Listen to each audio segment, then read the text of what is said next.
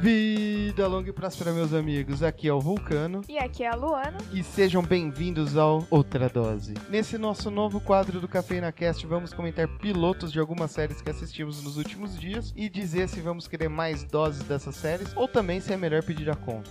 E aqui não tem preconceito. Pode ter lançamento, séries antigas, em andamento, canceladas ou terminadas. Bora pra séries. A primeira série de hoje é Superstore. Segue assim, ó. Funcionários de uma gigantesca loja de departamento vivem divertidas aventuras no trabalho, como a chegada dos caçadores de barganhas, promoções de causar comoção e sessões de treinamento com direitos a cochilos. Essa série, Lu, é aquela praticamente se colocasse uma câmera no Walmart e transmitisse, eu acho que seria o mais parecido, né, com o que a gente vê. Sim, exatamente. Esse primeiro episódio foi caótico e muito engraçado. Melhor parte são aquelas interrupções, aquelas vírgulas que eles colocam, que é tipo dos clientes mesmo na loja, tipo a criancinha cagando no pinico no meio do corredor. Uhum. E também a gente conhece quase todos os personagens, né? A gente conhece o Glenn, que é o, o gerente da loja. Ele fala meio assim, né? Sim, mas ele é muito engraçado, especialmente naquela parte que ele tava no carrinho brincando. Nossa, rolando a treta lá, o pessoal ia brigar com o Garrett e com o Jonah. E de repente vem o gerente da loja atrás no carrinho de supermercado brincando também, né? Tipo, o que, que o gerente ia pensar de vocês? Daí chega o gerente passando no carrinho. Mas ele ganhou, pelo menos. Ganhou. A gente também conhece a Dina, né, que tava fazendo a entrevista com o Jonah. Sim, aparentemente ela pensou que ele estava apaixonado nela e ela gostou bastante dele também. E essa daí tem jeito de ser aquela lá que, tipo, ah, o regulamento é assim, tem que seguir, não sei o que, não sei o que tem. Tem jeito de ser a chatona da galera, né? Tem. A gente conhece também o Jonah fazendo a entrevista, né? A gente vê que ele era um cara que veio do mundo dos negócios e resolveu trabalhar lá na nessa superstar Cloud9. E logo depois dele ser contratado também, ele.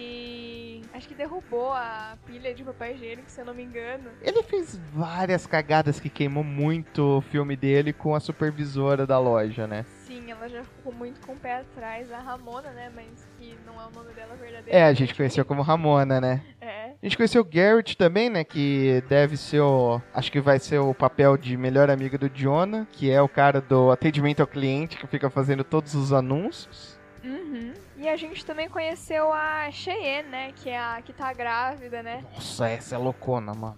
Totalmente. E aquele marido, agora marido, né, dela, que tava comprando um anel no. Não no Walmart, na, na Cloud9. Comprando na Cloud9, querendo os baratinhos, pagou o quê? 9 dólares, alguma coisa assim? Acho que foi isso. E depois o pedido de casamento dele no final do episódio. Nossa, cara, que vergonha que eu fiquei. Por ela. Sério. Ah, mas deu certo, vai, ela gostou. Pelo menos ela aceitou. E aí acho que também o Jonah ajudou nesse pedido de casamento, que ele acabou fazendo meio que uma surpresa, até que a Amy, né, que era a Ramona, gostou, né, que ele colocou as estrelinhas no, no teto, né, que a estrelinha brilhava, a hora que ficou tudo apagada a luz. Achei bonitinho, eu acho que o Jonah tá apaixonado. Concordo. E aí, Lu, outra dose? É, por enquanto. Os episódios são bem rápidos, me diverti assistindo e creio que provavelmente vou me divertir bem mais. E eu já tô bravo aqui com você, que no Parks e Recreation, que é melhor que Superstore, você não deu outra dose. Eu gostei mais desse. Pra quem não sabe o que a gente tá falando, volta uns dois outra dose e ouve o comentário completamente errado da Luana. Esse é mais legal. Assim, Lu, também vou dar outra dose, vou seguir essa série. É uma, é uma série gostosinha de assistir, aquela série que, ah, não tenho nada pra ver, quero só relaxar um pouco, é uma série boa pra você assistir. E aonde que a gente assiste ela? A gente assiste no Amazon Prime ou na Netflix com seis temporadas e ainda em andamento.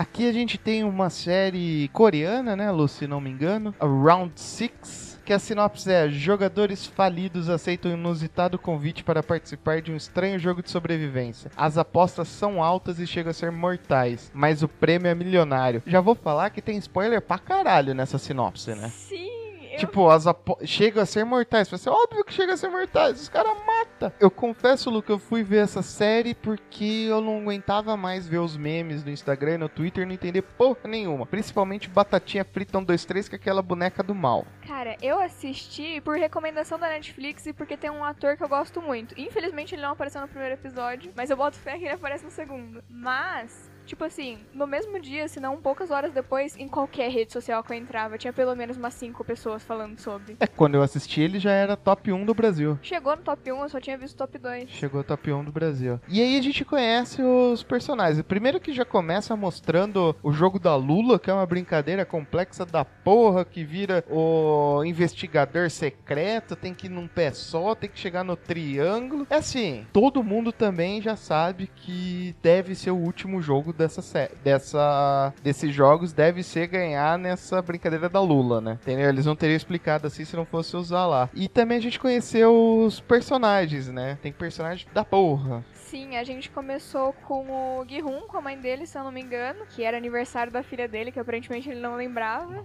Ô, esse daí me deu uma raiva desse cara. Não lembro do aniversário da filha, rouba a mãe velhinha, usa na aposta, ainda tá devendo dinheiro pra agiota. Eu tô até com medo de visitar a Coreia agora. Os caras andam com uns termos de liberação de órgão. Tipo, ah não, assina aqui. Ele assinou duas vezes lá que ele tava liberando o órgão pro negócio. Uhum. Sem contar que depois dele ter apostado lá o dinheiro da mãe, ele conseguiu perder o dinheiro da mãe pra menina quando ele tava fugindo dos agiotas. É, essa menina aí também a gente acaba vendo ela mais pra frente no episódio, né? Ela também tá indo pro jogo. Isso, isso mesmo. E já chegando no jogo, né? O, o pai, ele vai tá voltando pra casa de metrô e ele encontra um cara no metrô. O pai que você quer dizer, esse Jihun, Bifun, sei lá o que, um. O próprio. E daí ele tava sem dinheiro, né? Porque ele já tinha sido roubado. E depois ele levou a filha pra comer no aniversário dela. Daí a proposta do cara era tipo, ele tinha que ganhar do, do cara lá em um jogo infantil, se eu não me engano, chama Dakji. E se ele ganhasse, ele ganhava acho que 100 mil wons, alguma coisa assim. E se ele perdesse, ele tomava um tapa na cara. É, e pra quem não assistiu essa série, quer entender o que, que é esse jogo louco que a Lu falou que o nome eu nem vou tentar decorar porque eu não vou conseguir reproduzir. Pensa, se você é millennial que nem eu, pensa os Tazos que a gente jogava, que você jogava o Tazo no outro e tinha que virar, quem virasse ganhava, só que com uns pedaços maior de papel ou de plástico colorido. Então o Tazo, ao invés de ser redondo, é quadrado e você tem que virar. Ao invés de ter desenho, tem uma dobradura. É isso. Resumindo, sim, pra vocês que não estão vendo aqui o podcast, a Luana tá me vendo com uma cara do tipo que porra é um taso. Depois da gravação eu te mostro, Lu. As crianças da minha época comiam salgadinhos da Elma Chips só pra ganhar taso. E ó que eu não tô nem falando dos taso voador. E daí ele acaba perdendo várias vezes até ele ganhar na última, se eu não me engano, né? E volta pra casa com a mãe, né? É, só que daí a hora que ele ganha, o cara dá um cartãozinho pra ele ligar. "Ah, Se você quiser jogar esse jogo, se você quiser jogar com a gente, liga aqui nesse telefone e corre que as inscrições estão acabando, né? Isso. Daí ele voltou pra casa e a mãe, tipo, ficou mal brava com ele, tipo, não deu atenção pra sua filha, ela tá indo ano que vem pros Estados Unidos e você não faz nada pra ela e tudo mais. E ele não sabia disso, né? Não, a menina ia contar e não contou, né? Daí ele fica meio abalado e é nessa hora que ele resolve participar do jogo, né? Sim, ele acabou cedendo e ligando pro cara do metrô. É, outra coisa também que a gente vê nesse caminho até ele voltando entre o metrô e a casa dele, ele acaba parando numa lojinha de uma senhorinha pra comprar peixe, e essa senhorinha é mãe de um cara que era amigo dele de infância, né? Isso, isso mesmo. Que esse amigo também é o Sang-woo, que ela fala com todo orgulho que ele foi o que estudou, se formou em primeiro de não sei o que da faculdade. É fodão, mora não sei aonde, mas que ela morre de saudade. E que depois a gente descobre também que esse cara também está falido, né?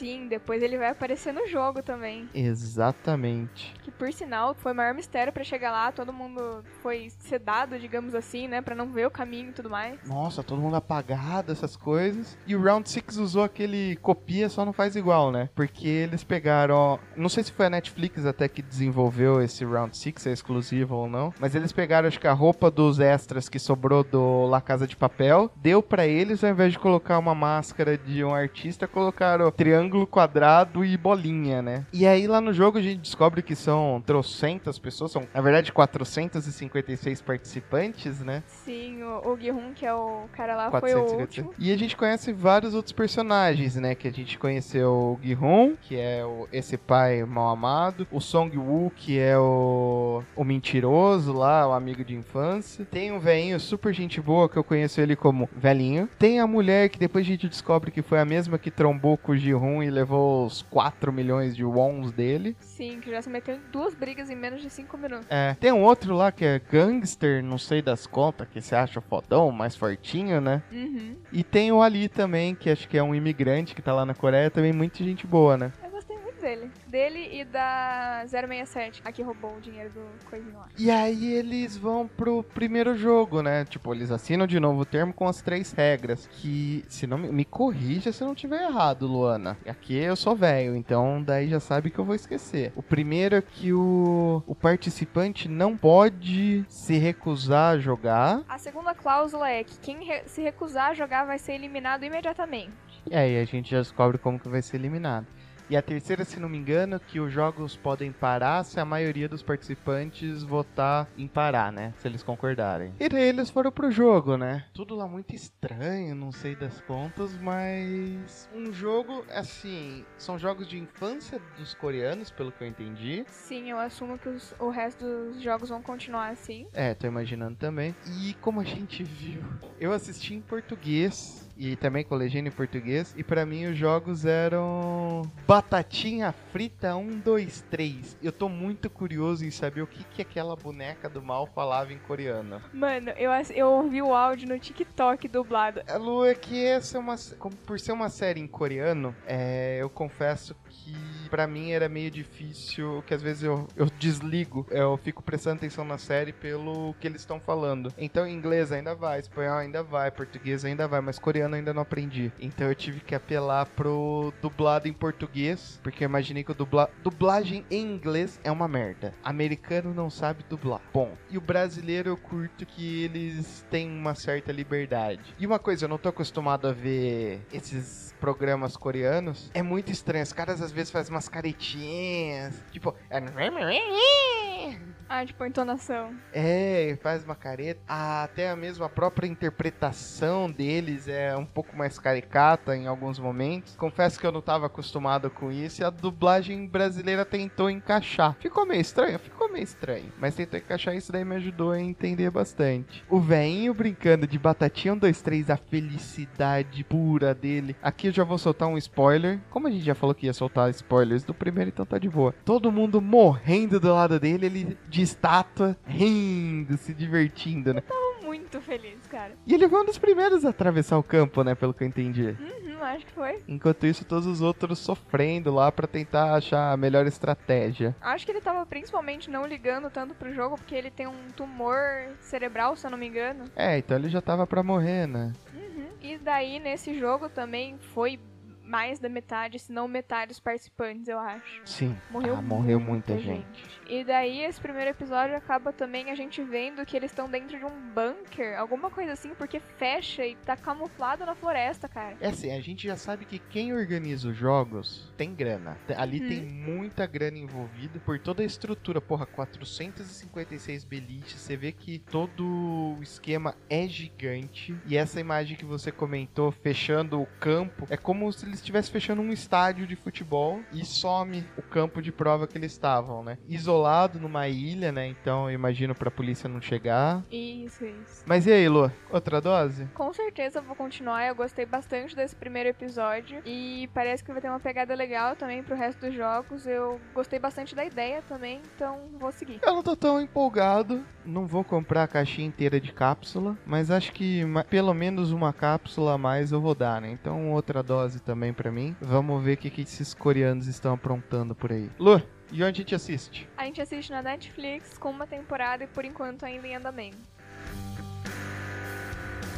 Terceira série de hoje é Jack Whitehall Travels with My Father. O humorista Jack Whitehall embarca numa viagem internacional ao lado do pai, o produtor de televisão Mike Whitehall. A dupla não poderia ser mais incompatível. Jack tem um espírito jovem e arrojado, enquanto Michael se revela bastante careta. Numa tentativa de estrear os laços familiares, eles visitam lugares inusitados e descolados como o Sudeste Asiático, Leste Europeu, Costa Oeste dos Estados Unidos e Austrália. Ao longo da jornada, encaram situações embaraçosas, aventuras e percalços, sempre com pontos de vista diferentes. Diferentes. Mano, que loucura que é. Resumindo, o cara já é um comediante, aí você já sabe que vai ser um reality completamente zoeira, né? Se bem que eu acho que, vendo esse primeiro episódio, não é muito reality, né? Tem algumas coisas ali meio que roteirizadinhas, né? Pra fazer graça. E realmente, são duas figuras completamente diferentes, né? Sim. O pai viaja de terninho, mano.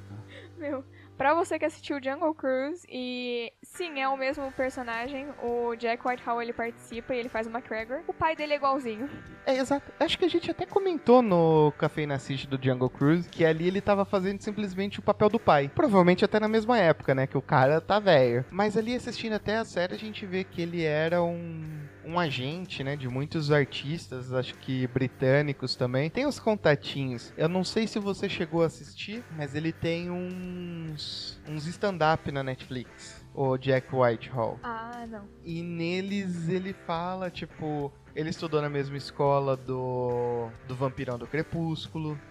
É, ele conhece o pessoal da da rainha, entendeu? Inclusive ele já foi numa festa lá zoar o príncipe Harry, que é o, o ruivo. Meu Deus, eu não sabia dessa. Sim, ele tem alguns alguns especiais. Inclusive eles soltaram depois dessa série dele com Travels with My Father, eles fizeram um especial dele com o pai de Natal, um stand-up também. Muito legal, muito bom. Hum, Deve ter Vale sido muito a bom. pena. Mas voltando aí pra série, aí então aí eles resolvem passar. Eu não lembro muito bem, pra que país que eles foram, Lô? Eles começaram na Tailândia. Esse lugar é normal pra você mandar o seu pai. Ainda mais o pai meio quadradão, né? Não, e ainda que eles nunca iam se perder. Porque era muito fácil de distinguir o pai no meio da multidão, de verdade. O terninho dele e o chapeuzinho. Nossa, o terninho e o chapeuzinho é sensacional. E daí a ideia dessa série é basicamente ele tirar o, ele e o Jack tirar um ano de folga que ele nunca teve, que ele sempre foi muito compromissado com o pai e tudo mais. Então ele vai fazer um mochilão com o pai dele. É literalmente um mochilão, né? É, ele até tenta ir pra um hostel com o pai dele. Mas o pai é muito. Mas muito metido. E muito direto. Ele falou: Eu não vou ficar aqui nem ferrando. Foi embora, né? Foi, foram pra um hotel. Cinco estrelas, se não me engano. Nossa, devia ter até seis, até acho que zoaram até.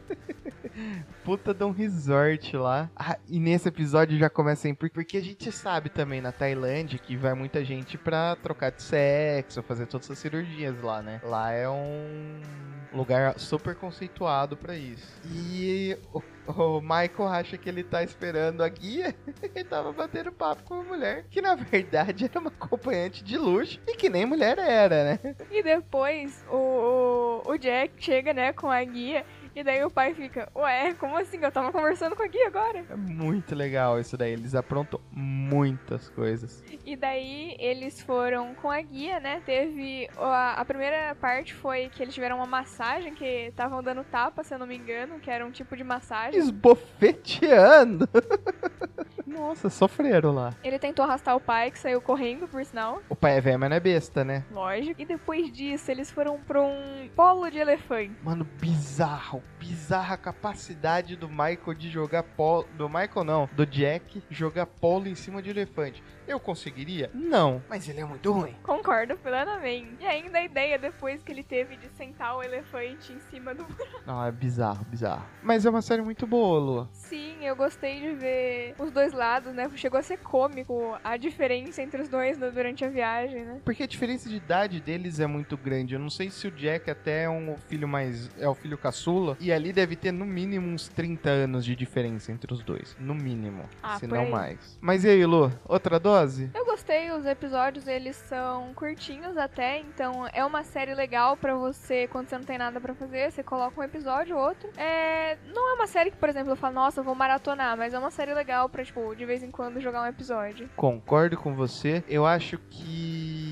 Por mais que seja Jack Whitehall Travels with My Father, eu acho que quem rouba a cena é o pai. Gostei muito dele, me identifiquei. Também não teria ficado em hostel, só não usaria o terninho, né? Mas pra mim também, uma outra dose, Lu, eu acho que vou seguir com essa série, sim. Onde que a gente assiste essa série, Bruno? Aonde você quiser, né? Tá no Netflix, depende de onde você quer assistir. Você pode assistir no celular, na sua TV ou no seu computador. Multifunções. São cinco temporadas e já tá terminada. Infelizmente, infelizmente, né? Que dá pra fazer a maratona já sabendo que vai ter um fim. Chegamos assim ao final do nosso episódio. Para ouvir os demais episódios, basta procurar por Cafeína Cast no seu agregador de podcast favorito. Ah, aproveita que já tá no feed e assina. É de graça e ainda vai receber os novos episódios antes de todo mundo. Se tem alguma série que gostaria que comentássemos, manda uma DM no nosso Instagram, arroba Cinecafeína, ou no nosso Twitter, arroba Cafeína. Ficamos por aqui. Fui.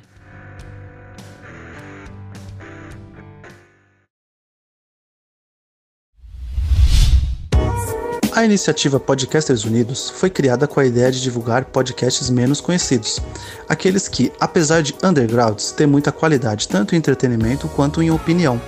Por aqui você tem a chance de conhecer novas vozes que movimentam essa rede. Então entre lá no nosso Instagram, o arroba Podcasters Unidos, é só escolher e dar o play.